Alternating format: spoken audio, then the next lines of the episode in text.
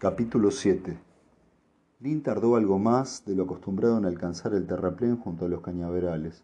Claro que la niebla era todavía más espesa que el día anterior. Una mancha blanca lo empañaba todo, convirtiéndolo en formas difusas que parecían fuera del alcance de la vista. Más tarde despejaría y para la hora del almuerzo el día se habría convertido en uno de los más calurosos del año.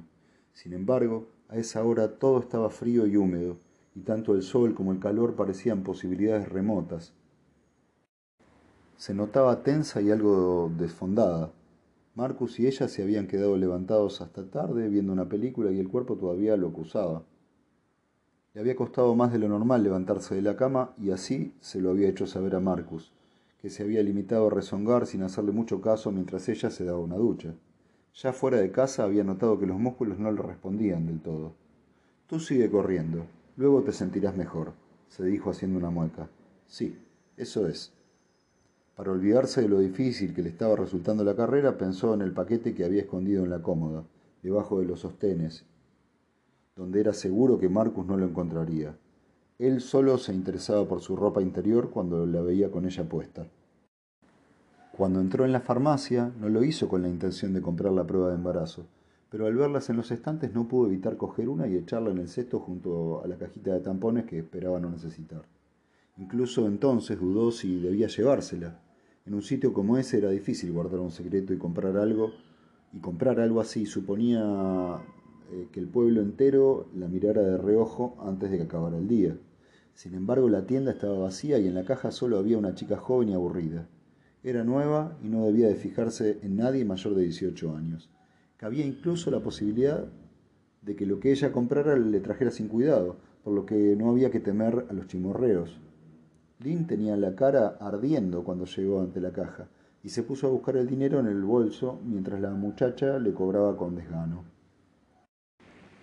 Al salir, sonreía como una niña pequeña y en ese momento se topó con uno de los médicos, no con el doctor Henry, sino con el joven, el doctor Hunter, un hombre callado pero bien parecido. Su llegada había suscitado mucha expectación entre las mujeres más jóvenes, aunque por lo visto él ni se dio cuenta. Por Dios, qué vergüenza. Había hecho lo posible por no echarse a reír. El médico debió de pensar que estaba chiflada, sonriendo como una idiota. O quizá creyera que le gustaba. Al pensar en ello, volvió a sonreír. La carrera estaba surtiendo efecto. Empezaba a soltarse y el flujo sanguíneo comenzaba a diluir el entumecimiento y las molestias. Se hallaba ya frente al bosque y al mirarlo, una oscura asociación de ideas tuvo lugar en su subconsciente. Al principio, distraída aún por el recuerdo de lo sucedido ante la farmacia, no supo ubicarla. Entonces se acordó. Hasta entonces no había vuelto a pensar en la liebre muerta que había encontrado el día anterior en el sendero, ni en cómo se había sentido observada al entrar al bosque. De repente la idea de volver ahí dentro, y más con la niebla, la incomodaba. Tonta, pensó procurando no darle importancia, pero incluso así aminoró la marcha al aproximarse. Cuando se dio cuenta de lo que estaba haciendo, chasqueó la lengua y apretó el paso. Solo al llegar frente a los primeros árboles se acordó del cadáver de la mujer que había sido encontrado. Pero eso ha pasado lejos de aquí, se dijo a sí misma. Además, el asesino tenía que ser un masoquista redomado para salir a esas horas, pensó con ironía. Los primeros árboles empezaron a cerrarse detrás de ella. Fue un alivio ver que la premonición del día anterior no se materializaba. El bosque volvía a ser solo un bosque. El sendero estaba despejado, sin duda la liebre muerta debía de haber pasado a formar parte de la cadena trófica, cosas de la naturaleza, nada más. Echó un vistazo al cronómetro que llevaba en la muñeca y vio que estaba un par de minutos por encima de su marca, así que aumentó la velocidad cuando le quedaba poco para llegar al claro. La forma oscura del monolito podía distinguirse ya entre la neblina.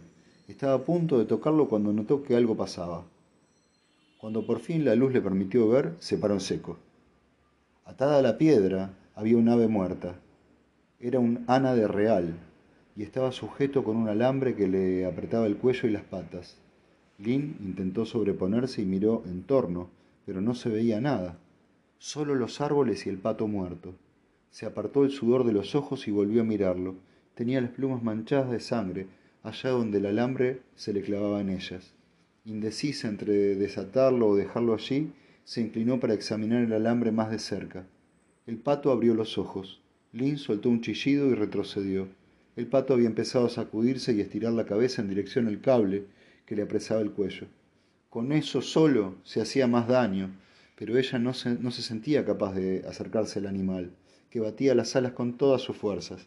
Lynn volvió a acordarse de la libre muerta y abandonada en el sendero, como a propósito para que ella la encontrara. Entonces reparó en algo más grave. Si el pato estaba vivo todavía, no podía llevar mucho tiempo allí. Alguien tenía que haberlo colocado poco antes. Alguien que sabía que ella lo encontraría. Aunque una parte de ella insistía en que todo era pura fantasía, Lynn corría ya de vuelta por el sendero. Las ramas restallaban al pisarlas, y lo último en que pensaba era en el ritmo. Sal de aquí, sal de aquí, sal de aquí. Era lo único que le pasaba por la cabeza. No le importaba parecer una estúpida. Lo único que quería era salir del bosque y llegar al campo abierto. Después del próximo recodo vería la salida. Le faltaba el aliento y miraba los árboles a uno y otro lado como si esperara que de un momento a otro alguien tuviera que aparecer entre ellos. Pero no aparecía nadie. Al llegar a la última curva, dejó escapar un gemido. Ya falta menos, pensó. Pero justo cuando empezaba a sentir alivio, su pie se enganchó con algo. No tuvo tiempo de reaccionar y cayó de bruces al suelo. El impacto la dejó sin aire en los pulmones. No podía ni respirar ni moverse. Aturdida, consiguió por fin inspirar. Primero una vez, después otra. Sentía el regusto húmedo del lodo en la garganta. Sin salir de la confusión, miró hacia atrás para ver con qué había tropezado. Lo que vio parecía no tener ningún sentido. Tenía la pierna extendida y el pie torcido en un ángulo extraño. Enredado en él había un trozo de hilo de pesca. No, no era un hilo de pesca, era un alambre. Cuando tocó cabo ya era tarde. Intentó ponerse en pie, pero una sombra se plantó frente a ella y apretó algo contra su cara que no la dejaba respirar. Intentó apartarse de ese espeso olor a químico. Se revolvió con las manos y los pies con todas sus fuerzas, pero no parecía ser suficiente. Las fuerzas empezaban a abandonarla, la invadía una extraña lasitud y la luz de la mañana empezó a tornarse oscura. ¡No! Intentaba resistir, pero se sumía cada vez más hondo en las tinieblas como una piedra arrojada a un pozo. ¿Pudo tener un último atisbo de incredulidad antes de perder el conocimiento? Es posible, pero no debió de durar mucho tiempo. No pudo durar mucho tiempo. Para el resto del pueblo, el día amaneció como cualquier otro, acaso un poco más de curiosidad a causa de la continua presencia policial y las especulaciones acerca de la identidad de la muerta un culebrón hecho realidad, el melodrama, melodrama personal de Manham. Alguien había muerto, cierto, pero la mayoría de la gente mantenía cierta distancia respecto al suceso, por lo que, en rigor, no podía decirse que fuera una tragedia. En el fondo, los habitantes del pueblo daban por hecho que se trataba de una extraña. De haber sido alguien de la comunidad, ¿no se habrían enterado ya? ¿No habrían echado de menos a la víctima? ¿No habrían reconocido al asesino? No. Lo más probable era que se tratara de una forastera, alguien de otro pueblo o de la ciudad que se había subido al coche equivocado y había acabado allí. Por eso, para la gente del pueblo, el misterio era una forma de pasar el rato, una estrambótica distracción que podía degustarse sin conmoción ni lástima. Ni tan siquiera el hecho de que la policía buscara a Sally Palmer bastaba para alterar la convicción. Todos sabían que la escritora que era escritora y que iba a Londres con frecuencia. Su rostro estaba demasiado fresco en la retina de los vecinos para relacionarla con el cadáver hallado en el marjal.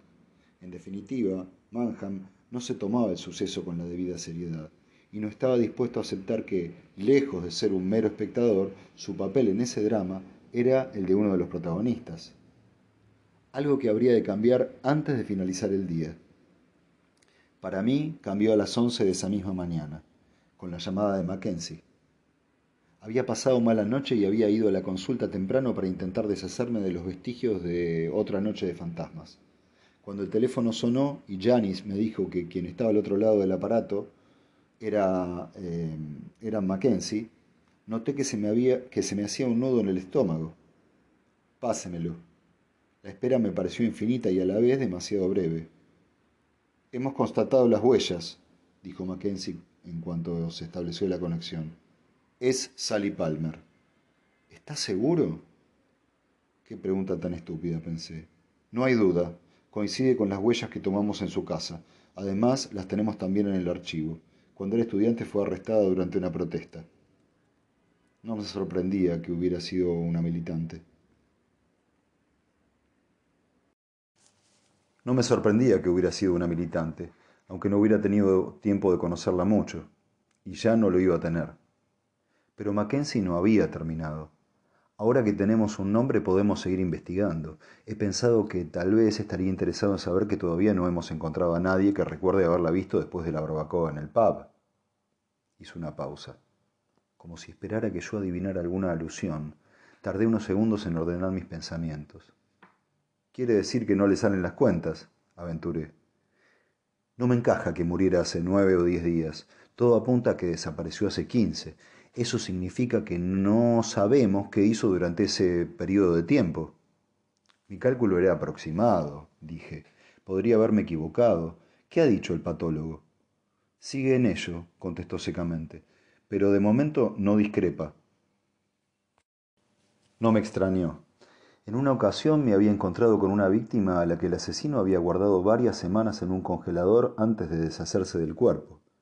Pero en general los procesos de descomposición funcionan siguiendo un orden fijo.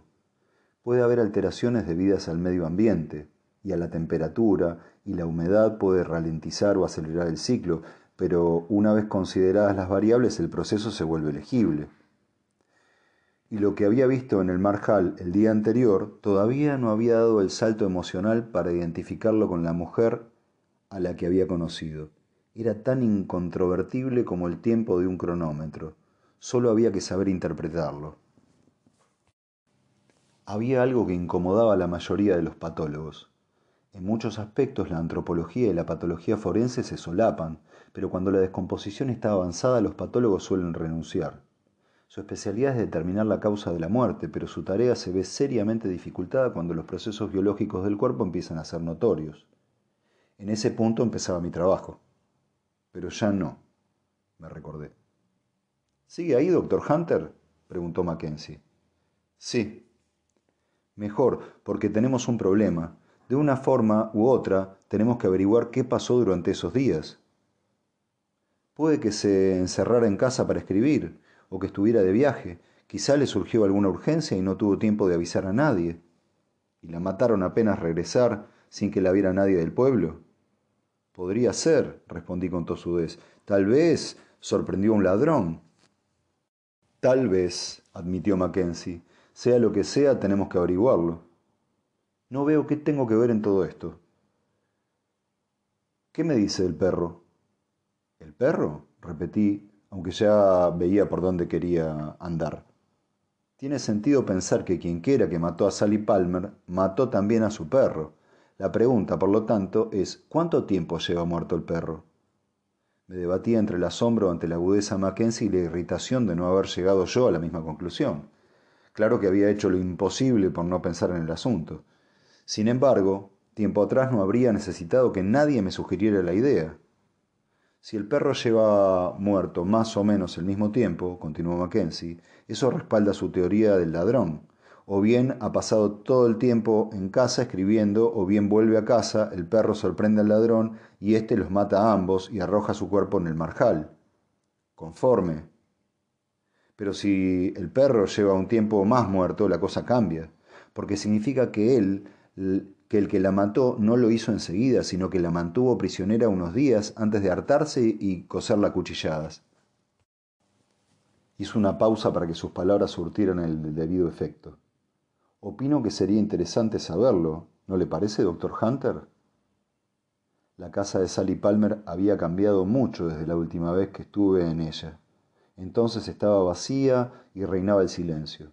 Cuando volví, estaba llena de visitantes y de expresión adusta.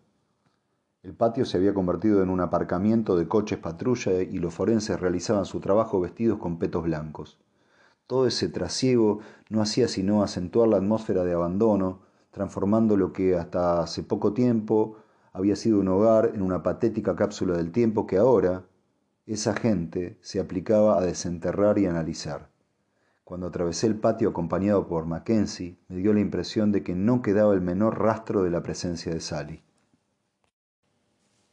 Ha venido el veterinario a ver las cabras, dijo el policía.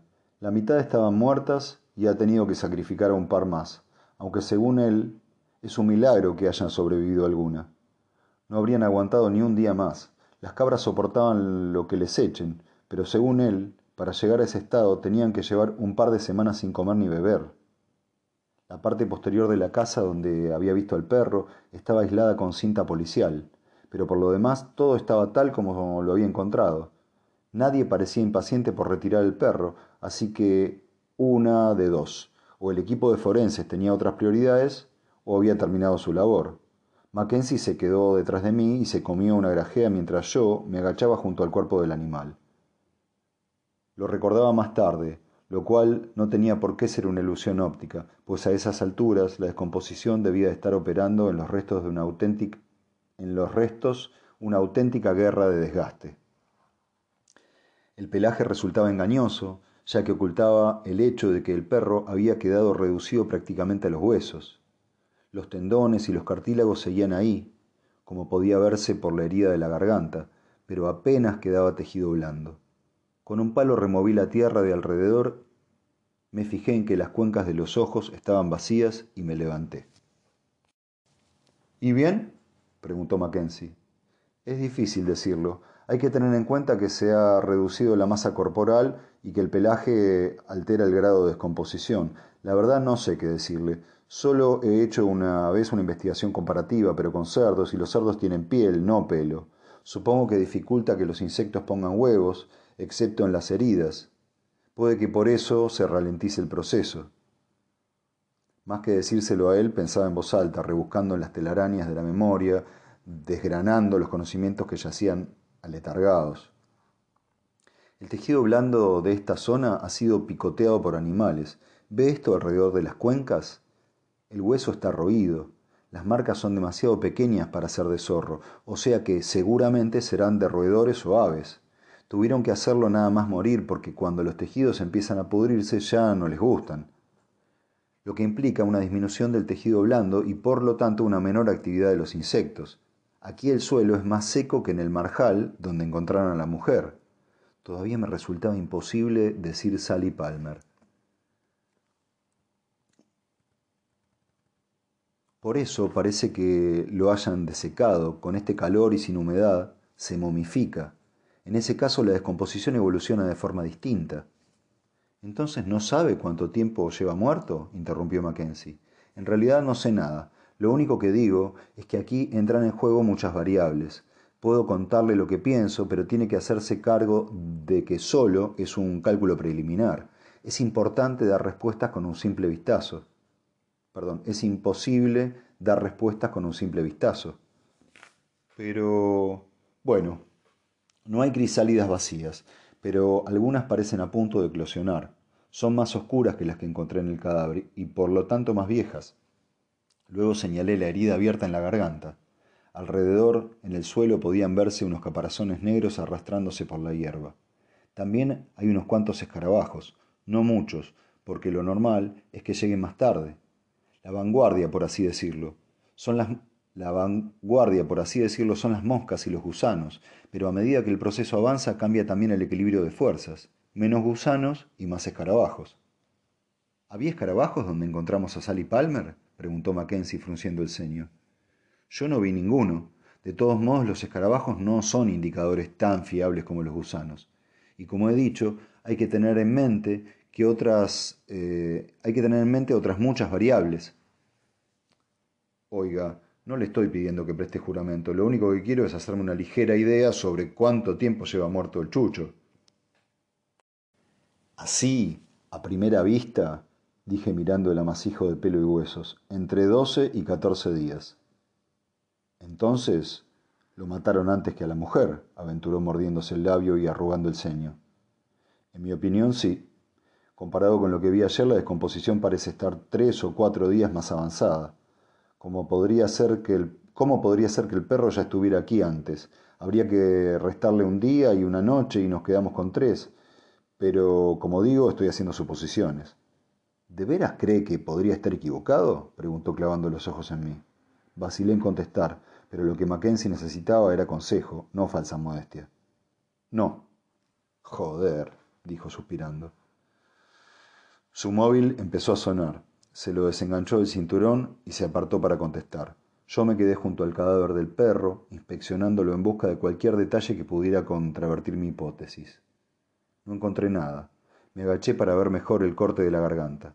Los cartílagos se conservaban más tiempo que el tejido blando, pero en este caso algún animal había roído los extremos. Con todo, era evidente que aquello era un corte, no un mordisco. Saqué el lápiz linterna del bolsillo y lo encendí, pensando que tendría que desinfectarlo antes de volver a examinar amígdalas con él. La incisión alcanzaba las vértebras cervicales. Al enfocar, descubrí una hendidura en el hueso. Aquello no podía ser obra de ningún animal. El filo había penetrado tanto que el corte había alcanzado la columna. Tenía que haber utilizado un cuchillo de grandes dimensiones y muy afilado. ¿Ha encontrado algo? En mi ensimismamiento no había oído volver a Mackenzie. Le expliqué lo que había encontrado. Sí, la marca es lo bastante clara. Podrán averiguar si era un filo dentado o no. En cualquier caso, no es fácil penetrar tan hondo. El asesino es un hombre con mucha fuerza. Mackenzie asintió, pero parecía tener la cabeza en otra parte.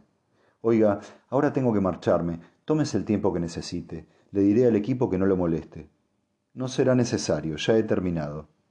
¿No va a cambiar de opinión? Le he dicho cuanto sé. ¿Podría decirnos más, siquiera? Empezaba a fastidiarme la forma en que intentaba manipularme. Esto ya lo hemos hablado. He hecho lo que me ha pedido. Mackenzie parecía darle vueltas a algo.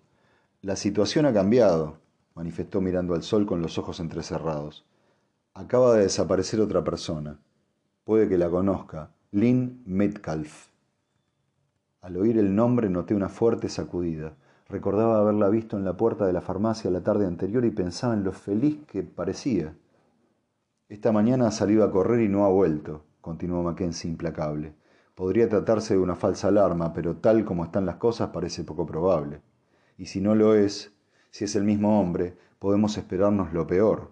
Una de dos, o Lynn Metcalf ya está muerta o la retiene en algún sitio, y después de ver lo que ha pasado a Sally Palmer, es algo que no le deseo a nadie. Tenía ganas de preguntarle por qué me contaba todo eso, pero conocía la respuesta de antemano. Por una parte me presionaba para colaborar, por la otra cumplía con su papel de policía. El hecho de que hubiera sido yo quien denunciara la desaparición de Sally Palmer me excluía prácticamente de la lista de posibles sospechosos pero con una segunda víctima las cosas cambiaban. No podía descartarse a nadie, ni siquiera a mí. Mackenzie estaba atento a mi reacción y me observaba con una expresión impenetrable. Seguiremos en contacto. Me imagino, doctor Hunter, que no hace falta decirle que mantenga todo esto en secreto, ya que se le da bien. Y dicho esto, se dio media vuelta y se alejó. Su sombra proyectada sobre la hierba lo seguía como un perro negro pegado a sus talones. Mackenzie podía haberse ahorrado advertirme sobre la necesidad de ser discreto con respecto a la desaparición de Lynn Midcalf, porque Manham era un pueblo demasiado pequeño para que algo así se mantuviera en secreto mucho tiempo. Cuando salí de la granja, el rumor ya se había extendido. Se propagó casi al mismo tiempo que la noticia de que la mujer asesinada era Sally Palmer. Un doble golpe difícil de asimilar. En cuestión de horas, el estado de ánimo del pueblo había pasado de la excitación febril a la conmoción absoluta. La mayoría de las personas se aferraba a la esperanza de que ambos hechos no tuvieran conexión y que la supuesta segunda víctima apareciera sana y salva. Pero la esperanza se diluía hora tras hora. El marido de Lynn había salido a buscar a su esposa al ver que no volvía a casa. Más tarde reconocería que al principio no estaba muy preocupado. El nombre de Sally Palmer todavía no circulaba por las calles, así que su principal sospecha era que Lynn hubiera cambiado de ruta y se hubiera perdido, pues ya le había pasado alguna vez. De hecho, mientras recorría el sendero del lago gritando el nombre de su mujer, estaba más enfadado que otra cosa porque tenía un día muy ocupado y la estúpida insistencia de Lynn en salir a correr de, buena mañana iba a costarle un retraso. Ni siquiera al cruzar los cañaverales y penetrar en el bosque aumentó su inquietud, y cuando encontró el pato muerto atado al monolito, su primera reacción fue de rabia ante un acto cruel y sin sentido. Marcus había vivido toda su vida en el campo, y aunque en lo referente a los animales no sentía grandes apegos, tampoco le gustaba el sadismo gratuito. No fue hasta que se planteó la cuestión en esos términos que notó el primer atisbo de miedo en su mente. Se dijo a sí mismo que el pato muerto no podía tener ninguna relación con su mujer. Pero el miedo ya se había instalado en él y le fue imposible desalojarlo. Es más, fue en aumento, alimentado por el eco de sus propios gritos que retumbaban entre los árboles sin recibir respuesta. Cuando retomó el camino para salir del bosque, le costaba conservar la calma recorrió apresuradamente el sendero de vuelta al lago, diciéndose a sí mismo que tal vez Lynn lo estuviera esperando en casa. Entonces vio algo que hizo añicos sus falsas esperanzas. Medio oculto bajo una raíz estaba el reloj de Lynn. Lo recogió y comprobó que la correa estaba partida y la esfera resquebrajada. El miedo se convirtió en pánico. Miró a su alrededor en busca de algún otro indicio. Nada. Por lo menos nada reconocible como tal Vio la gruesa estaca de madera clavada en el suelo no muy lejos, pero no cayó en la cuenta de su significado. Varias horas habrían de pasar para que el equipo de investigación de la policía confirmara que era el resto de un cepo y que otras varias antes de que y otras varias antes de que pudieran encontrarse restos de la sangre de Lina en el sendero. Sin embargo, no había el menor rastro de ella.